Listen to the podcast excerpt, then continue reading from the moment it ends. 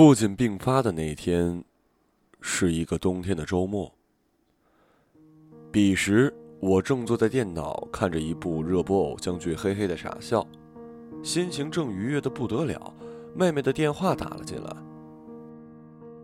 姐，爸中风了，正在送去医院急救，你快回来呀！”她带着哭腔。我怔住了，冷汗唰的就流了下来，只感觉整个人被瞬间的扔进了一个没顶的深潭里，手哆嗦了一下，眼前哈哈大笑的页面关成了一片黑暗。好，我马上就回，你别怕。放下电话，我对自己重复着：冷静，冷静，不能慌，按部就班的来。先迅速的上网订好最近的一班飞机票，然后找出几件常用的衣服，必须要轻便。我心里很清楚，这次在医院里可能要常住了。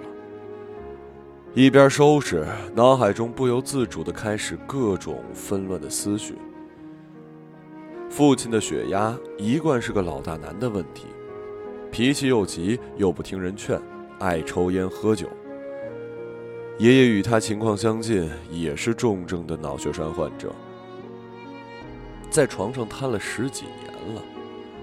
所以我很早就未雨绸缪，给他买了蜂胶以及各种的补品，嘱咐他多运动。说实话，想过这一天会来，但却没想到这么早。父亲今年才五十九岁，尚未满六十岁，这以后的日子可怎么过呀？我把衣服一件一件的从衣架上摘下来，扔进箱子，没有叠。看着一团团布料皱在一起，脑子却像生了锈的轴承一样，死活想不通自己该怎么做。后来回了老家，才发现我带回的衣服有一大半都是夏天的。我用力的扣上箱子盖，却怎么都按不上箱锁，左找右找，急出一身大汗，才发现是一片衣角夹在了边缘。我恶狠狠地把那件衣服扯出来，使劲地扔远，然后一屁股坐在箱子上，用力一合，终于成功了。我颤颤悠悠地把箱子拎起来，扶着它站稳了，忽然就毫无预兆地涌上了一股巨大的心酸。我手抖得不行，眼泪一股脑地涌到了眼眶。特别想放声的大哭一场。我深吸了一口气，不能哭，还没到哭的时候。车在楼下等着，要出发了。被世界拖进变故和伤害里的人，来不及哭。我快步的走向了机场的人群中，擦肩而过许多的面孔。有人在笑，有人在聊天，有人在打闹，都化成了模糊的幻觉。他们的声音被无限倍的放大，在耳畔嗡嗡的作响。人生中什么样的时刻会最痛苦呢？也许就是这样的时刻。看上去每一个人都比你幸福，你羡慕万分，甚至产生了疯狂嫉妒的情绪。你恨不得变身成为他们，随便哪一个都好，只要不做自己，就会从这个焦虑的梦中醒过来。我终究没有醒，在睁开眼睛的时候，飞机已经抵达了沈阳的机场。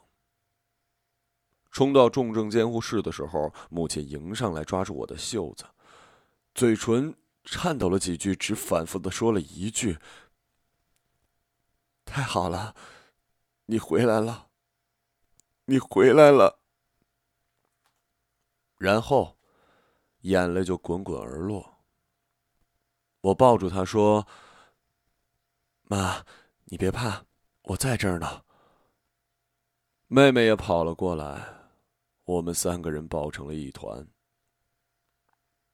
他们两个在哭，我的身体在哆嗦，却一滴眼泪都没掉。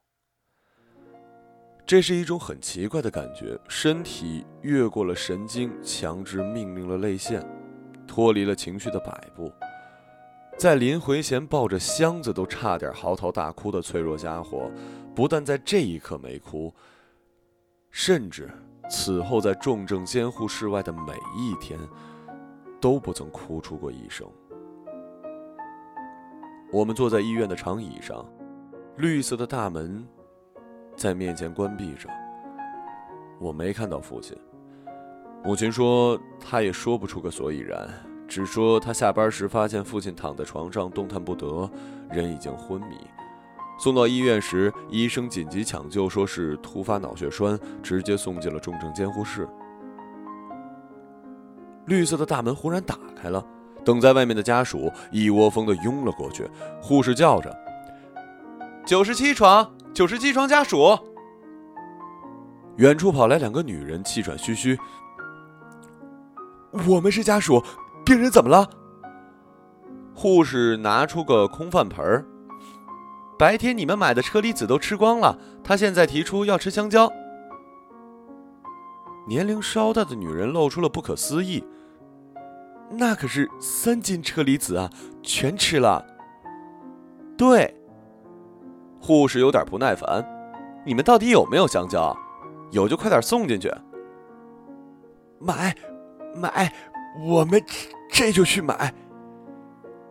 年迈的女人一连声的答应着，另外一个年轻女人站在一旁，表情无奈，嘟嘟囔囔：“俺爹得这个病。”这么有个性，别人家病人全是拴在头里，他拴在腿里，也不肯出来，一点都不耽误吃。这几天水果钱都花了好几百了。啪！年迈的女人狠狠地给了他一下子。少废话，你爹能吃就是福，没看见别人家羡慕咱家吗？还不赶紧买去！年轻女人不敢吭声，赶紧快步的走开了。眼看护士就要关门，我赶紧跑了上去。护士，护士，我是幺三幺床的家属，我爸他怎么样了？没事儿。他随口答了一句，把眼前的门重重的关上。我沮丧的走了回来，坐在母亲旁边，才发现短短的十几分钟。四周就被许多的床和铺盖都占满了。我有些惊讶地看着那些人拖出巨大的气垫子，或者把一块厚厚的窗帘铺在地上，也有墨绿色的行军床。那几乎是高端装备啊！妈，我们睡哪儿啊？我妈抬头四顾，茫然地吐出俩字儿：“随便。”我站起身打量，看到不远处一个小男孩正在分发名片，心头一动，招招手，他颤颤巍巍地跑了过来，伶俐地说：“姐姐，你要什么？我这里有矿泉水、气垫床，还有被子。气垫床多少钱啊？五十块。姐姐，你要的话，四十拿吧。嗯，那拿两张吧。好嘞。”他很高兴，跑出去不多时，抱进来两个盒子和一个打气筒。我帮你充好气，没问题了，我再走。周围的人已经躺倒了，有些很快的进入了梦乡，打着鼾；还有一些，就像此刻我的母亲一样，呆呆的坐在床边，望着天花板，一言不发。我跟小男孩蹲在角落里，给气垫床慢慢的充气。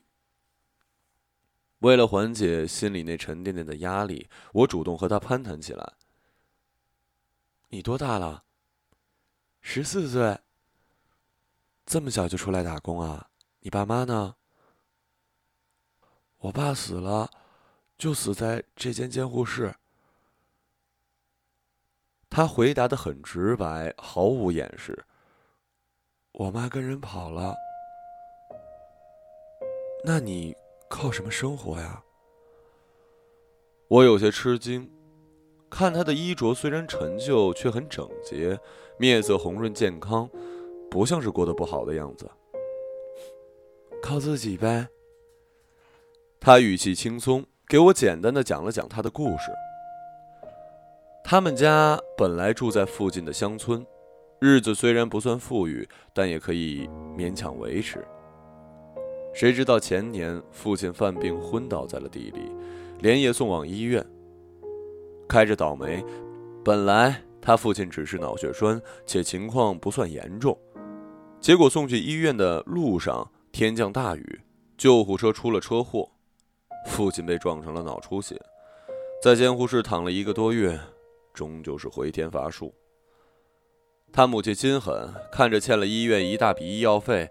父亲入土第二天就偷偷跟个男人跑了，留他一个人面对医院的债务。男孩却是机灵，早在等待父亲那一个月里，他就留意到许多病人家属因为热水供应不够，常常没水喝。他大胆的去五爱市场上买了几箱矿泉水，没想到刚在门口吆喝几句，一会儿就全卖光了。半个月时间就赚了几百块。母亲走后。他四处求告无门，就索性蹲在这门口当起了小商贩，不但卖水、卖气垫床、卖被子，还帮人介绍陪护。好在医生护士看他可怜，也没人撵他。存的钱尽数还了医院的账单，由于欠的太多，还要继续下去。将来想怎么样啊？把医院的钱还完，然后攒够学费。回去上学，就怕年纪大了，学校不要我。说这话的时候，他脸上第一次露出了与年纪相符的孩子似的羞涩。我给了他一百，没要找零。他高兴的帮我铺好床，我招呼母亲过来躺下。大厅里的灯不知被谁关了。黑暗中此起彼伏的呼吸声，很像是叹息，又像是强自压抑的哭泣。第一个夜晚，我对母亲说：“睡吧，妈，晚安。”第二天，沈阳下起了大雪，飘飘洒洒，窗外变成了一片茫茫的白。父亲仍然躺在那扇绿色的大门内，没有任何消息。我买了早点，两个人都吃不进去。旁边一位老人劝说：“你们娘俩得吃点东西，不然呐，熬不下来，身体反倒是垮了。”母亲这才勉强的吃了小半碗的馄饨。我打了那位老人。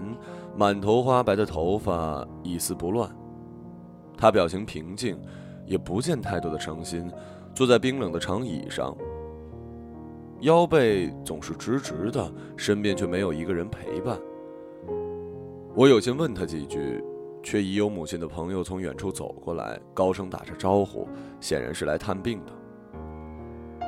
一上午，陆续有几波得知消息的朋友来探望。起初，母亲见了谁都忍不住流泪，絮絮叨叨地把发病经历讲述一遍。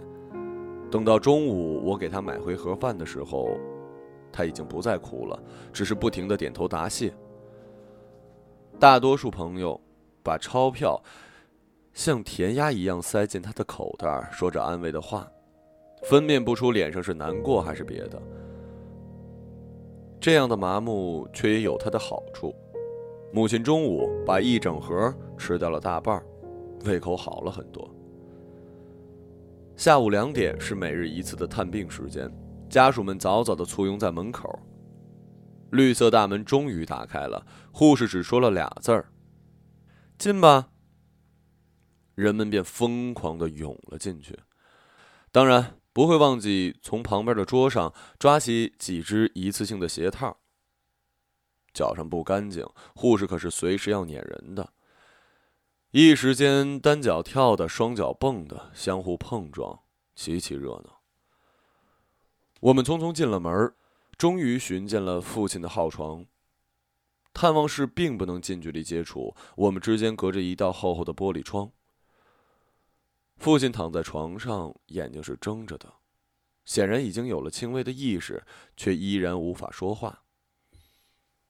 妹妹一见这场面就哭了起来，母亲也哽咽着。对着通话的麦克风不停的叫着父亲的名字。我扒住玻璃窗，看着那张白色床上的高大身体。他的嘴一张一合，目光投向天花板。苍白的脸上看不出任何的内容。我忽然想起父亲发病的前一晚，我们还在通话。我跟他说新书卖的不错，他特别高兴，却有些遗憾的说，他本想一口气看完，但因为老花眼，费力看了一下午，书上的字儿已经彻底模糊了。又跟我保证，明天休息好了，一定把另一半看完，到时候跟我聊聊读后感。我闭上眼睛，让额头顶住冰凉的玻璃，心里似乎有什么东西在痛苦的灼烧着。尽管残酷，我还是忍不住向最坏的方向去想。也许父亲一生再也读不完那后半本书了。我们就这样在绿色大门前等待了下去。护士说：“现在是观察期，如果情况不妙，紧急手术也是有可能的。必须有家属在门口随时待命，保证有人可以签手术同意书。”这是多么煎熬的等待呀！每个人都盼着那扇门打开，出来的是已经好转的消息。又是多么害怕那扇门打开，怕下一秒就要面对生死的抉择。无论结果如何，每个人都像是一个无辜的罪犯，坐在自己的位子上，伸着脖子，竖着耳朵，忐忑又恐惧的期待着命运最终的宣判。最痛苦的是，开庭总是短暂的，等待却是不知终点。深夜，在气垫床上醒过来，我能清晰的在寂静中听到磨牙声、呼噜声和梦话声，甚至还有哀哀的微弱哭声。我不知道他们是醒着还是睡着，如同我不知道自己是在真实之中，或是在缥缈的梦境里。第五天下午。一个新来的男病人被送进了监护室，这本来是司空见惯的事情，可是随他而来的女人却吸引了所有人的目光。女人外面裹着大衣，下面却穿着睡裤，头发乱蓬，眼睛通红。护士让她去交费，她呜呜的哭：“我没钱，我没钱，我只有两百块钱。”护士也被他搞得无奈了，那去找你亲戚朋友借钱吧。他嘴唇哆嗦，想了好一会儿，才迟疑的拿起电话拨了个号码：“喂，你在哪儿呢？老张犯病了，在三零六医院，你快来吧。”不多时，电梯门打开，一个高挑的女人冲了出来。拉着人就急急的问：“刚才跟那个病人一起来的女的呢？”我们以为他是送钱的亲戚，就指给他看。谁知他三步并作两步窜过去，一把拽住那女人的头发，死命往地上按，疯狂的用脚踢她肚子，下手又狠又快。被打的女人嗷嗷叫，整个人都被拖倒，流了一地的鼻血和眼泪。所有人都惊呆了。几秒钟后才反应过来，连忙上去拉架。好不容易分开两人，才发现高个女人居然也哭了，流了一脸的泪，指着被打的女人破口大骂：“我知道他跟你好，我怀着孕胎天天往外跑，我以为我管住他的钱就能管住他的人，没想到你他妈的还是真爱呀！不给钱让他搞，现在好了，搞死了。”我看你们还怎么个真爱法？他哭着哭着又去撕那女人的衣服，歇斯底里，旁人拉都拉不住。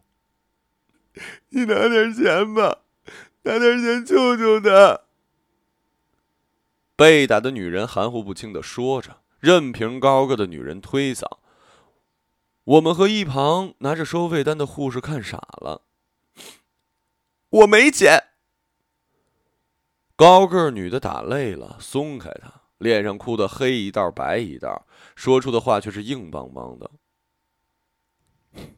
他要是没死，我就同意离婚，让你们俩做团圆，做夫妻。他要是死了，我出钱送葬。高个女人转身就走，被打的女人也开始嚎啕大哭。你出点钱吧，我真的只有两百块，我浑身上下就剩两百了。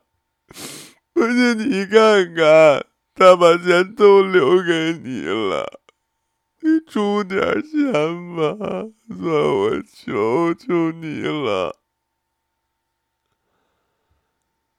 电梯门关上，我们面面相觑。老一点的女人冲被打的女人吐口水，有人过去扶了她一把。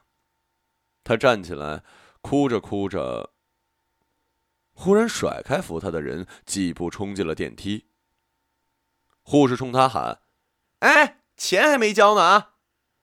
他不答。电梯门在前面徐徐关上，然后冰冷的坠地。我们最后看到的是，他流着血的嘴角和绝望的目光。男人三天后去世了，医院垫了钱救治，无奈病情太重，终究是回天乏术。他被推出监护室的那天，没有人来送他。两个女人仿佛从来没有存在过，只留下一张空白冰冷的床铺。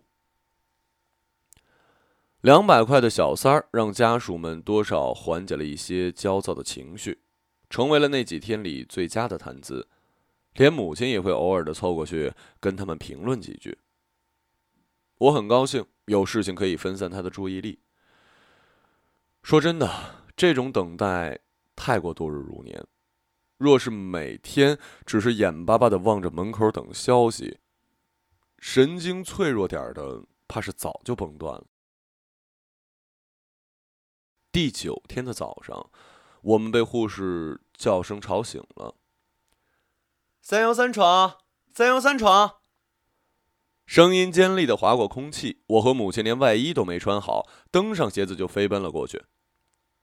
护士大声指责：“你们昨天探望病人，跟病人说什么了？他刚刚居然拔了针头，我们给他插上，他又拔，不想活了吗？”我脑子轰的一下。母亲当时就捂脸哭了。我努力的冷静了下，想了想，又摇了摇头，什么都没说呀，还劝他好好配合治疗，早日康复的呀。护士半信半疑的盯着我们，与我们对视，甚至可以从中感觉到从脚趾到面庞一点一点的灼烧。无数家属的目光都投向这边，鄙夷的。怀疑的、怜悯的、小声议论的，这种感觉像是让人当众扒了衣服，又揪又窘，委屈不堪。我挺直身子，让自己看起来更加坦然一点，脑子里却在努力的回忆昨天父亲的表现。看上去的确一切正常，到底是什么让他忽然焦躁的要拔针管呢？母亲哭得更厉害了，我就知道他倔，当初他就跟我说过，要是他像老爷子一样得了这种要命的病，就不活了，不拖累家人，他怎么这么傻呀？他一边哭一边呼哧呼哧喘着气，我连忙安抚他的胸口，怕他的身体也受不了。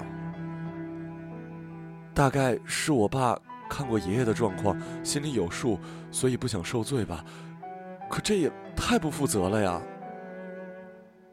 我甚至惊讶于自己这个时间还能分析原因和安慰他。那为什么前几天没拔针，今天拔了？是不是你们说过什么话刺激他了？我们什么也不知道啊！我们家老吕就是这样，他气死我了。母亲激动的浑身颤抖。吕吕，护士翻着手中的本子，三十一床不姓吕啊，姓焦。您不是喊的“一三一床”吗？我不敢置信的盯着他。我没喊错，是你们听错了。护士有些尴尬，目光绕过我们，直接扯开嗓子又喊起来：“三十一床，三十一床，怎么搞的？叫你们都不听认真了，你们家人又拔针了啊！”远处急急跑过几个人，我们被推到了一边。几秒钟后，人群再次爆发出了哭声、埋怨声和骂声。我拉着母亲后退，一屁股坐在了还没有收起的气垫床上，这才感觉到后背的冷汗把衣服都浸透了。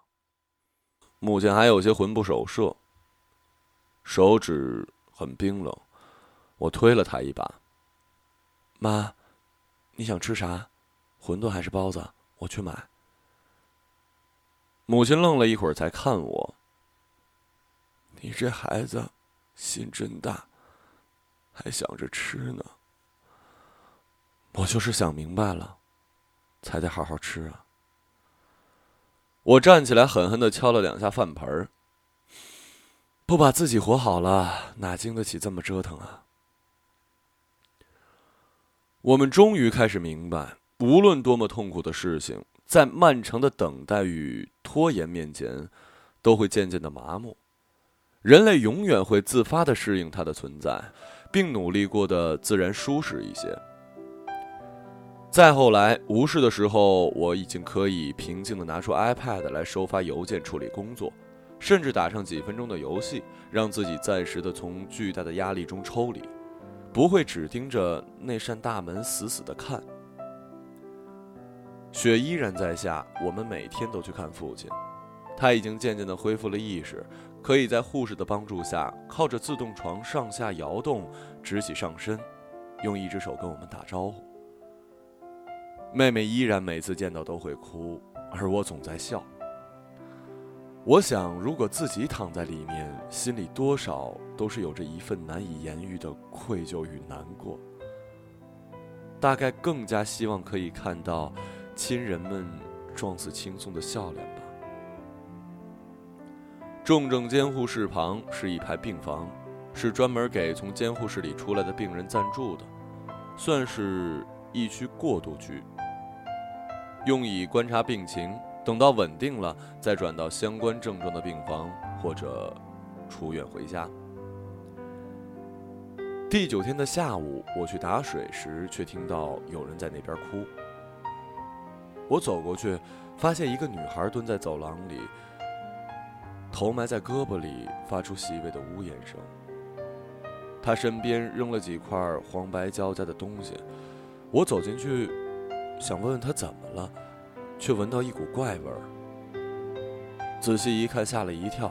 他的身上、手上到处都是黄色的粪便，地上是卧床病人常用的一次性褥子，自然是沾满了粪便。你怎么了？他吓了一跳，立刻抬头，还是一个长相很清秀的女生，大概十五六岁的样子，也不说话，只是眼泪汪汪的看着我。我无奈，只好找来扫帚、肥皂和水盆，先把脏物扫了，然后把他带到水房，让他把外衣脱了，洗手、洗衣服。他洗干净了，总算是不哭了。我这才敢拉他到外面的椅子上，又给他了一杯热水，问他到底怎么了。他说他是家里的独生女，父亲脑出血，导致全身瘫痪。刚送进病房来，以往都是母亲照顾父亲。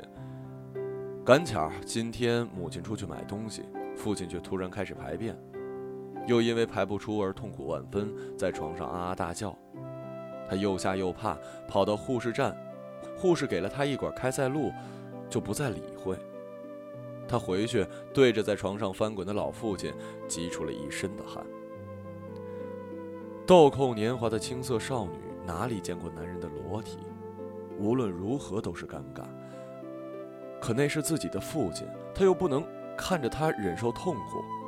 他一咬牙，几乎是闭着眼睛把父亲的裤子给脱了，手哆嗦几次，却根本没法打药。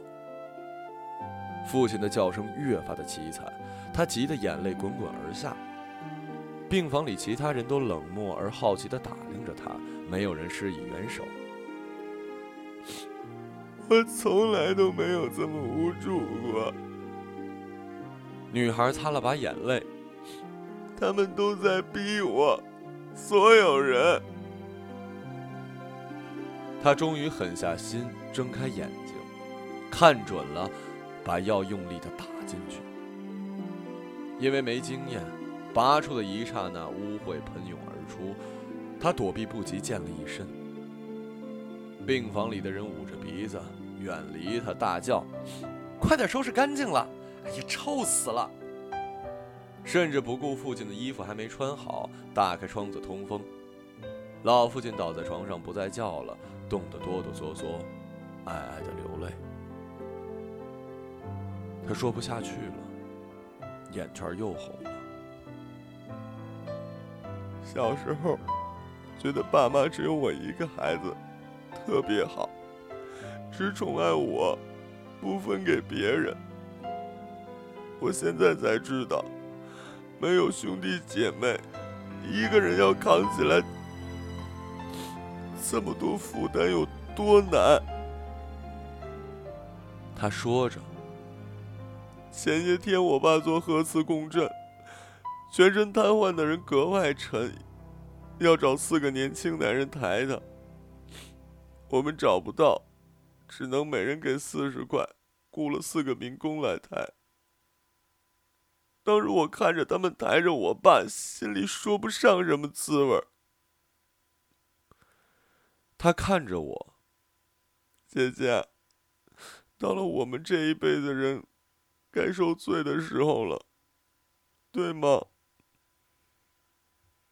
我摇摇头，不。不是受罪，是责任。有什么区别吗？他望向窗外，手里的水已经凉了。反正都是要熬的，但我不怕。这么大的事情我都经过了，以后还有什么过不去的呢？我看着他吹弹可破的年轻面庞。淡红色的丰润嘴唇里吐出与年龄不相符的感叹。我想说，小妹妹，这根本不算是人生的大事儿，命运的转轮才刚刚开始。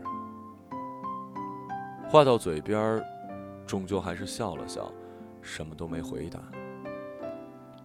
就让他错以为自己什么都不怕，有什么不好？出来时劝我们吃东西的老人，今天要和他儿子出院了。十来天的时间，我们很熟了。我知道他儿子五十岁还没结婚，上个月突发脑梗送进了医院，身边没有一个人陪同，除了这位八十岁的老母亲。老人很要强，无论买饭打水，从来不求别人帮忙。交药费时，就从衣内的口袋里掏出一张陈旧的银行卡，去默默的刷卡。住了这么多天，他的衣着永远整洁，我们甚至不知道他是在哪里换洗衣服的。即使是晚上睡觉，他的被子也是最干净的。他的儿子最终结果是植物人。出 ICU 的那天，母亲问他将来有什么打算，毕竟这病拖下去遥遥无期。老人说：“给他攒了一辈子娶媳妇儿的钱没用上，将来就给他找一个好陪护吧，总归要花到照料他的人身上，是老婆还是陪护，也不太重要。”老人推着儿子的轮椅走进了电梯，转过身朝我们招手道再见，我们也连忙点头致意。老人突然提高了声音，一字一句地冲我们说。娘几个，记得吃饭，保重。电梯关上，我转过头看母亲，她又哭了。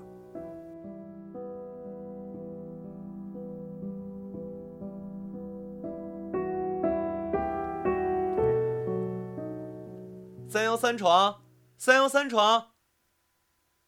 护士在叫我们，我和母亲确认不是喊错了以后，连忙快步的迎了上去。护士冲我们露出个笑容：“三幺三病情稳定，明天就可以出监护室了。”真的？我和母亲一起高兴的叫了起来。出来以后会是什么情况啊？嗯，暂时失语，半身行动不便，慢慢锻炼，多和他说话，还是有很高概率恢复的。我与母亲喜出望外，不住的感谢。旁边的其他亲属纷纷围过来，向护士询问自家病人的情况。有相熟的家属羡慕的对我们说：“真好啊，你们才住了十二天就出来了，我家那位都一个月了。”会平安的，一定会出来的。我能看出母亲在强忍着喜悦，努力让自己的表情变得平静，赶紧安慰起其他的家属。我看着他们脸上的表情，觉得此刻也像是一种荒谬的背叛。每一个离开的人都成为一种直观的刺激，却也是一种缥缈的希望。出出入入，分分合合，生生死死，在狭小的重症监护室门口不断的上演，比最诡异的舞台剧还要复杂，比最跌宕的情感更汹涌。这是每一个人终其一生都不想进入的世界，却又是最该进入的世界。因为，自此间脱身的一刻，才是正式打开生命另一段不可说旅程的残酷和庄严的开始。那天夜里，我睡了个好觉，意识中不再有抑郁和哭泣，而是一片沉沉而安心的黑暗。早上醒来的时候，在气垫床上翻了个身，迷蒙中，我感觉有什么东西轻柔地笼罩了上来。这座医院坐落在城市的最东边，在 ICU 门口的走廊一侧是一整片大面积的落地窗。起初我不明白，明明抢救病人是很紧急的事情，为什么要把 ICU 立在了最高的二十二楼？我睁开眼睛，发现窗外的雪不知什么时候停了，周遭铺着一层淡金色的天光，融出淡淡的闷意。眼前，一点橘红色的轮廓在清早的雾气中缓缓升起，在远方密布的钢筋水泥无限清冷中，透出一丝毫无掩饰的温暖与希望。那一刻，我翻身坐起。发现很多人都在望向窗外，没有人说话。我想他们都与我一样，在这座城市里，我们已经太久不曾见过这样的阳光。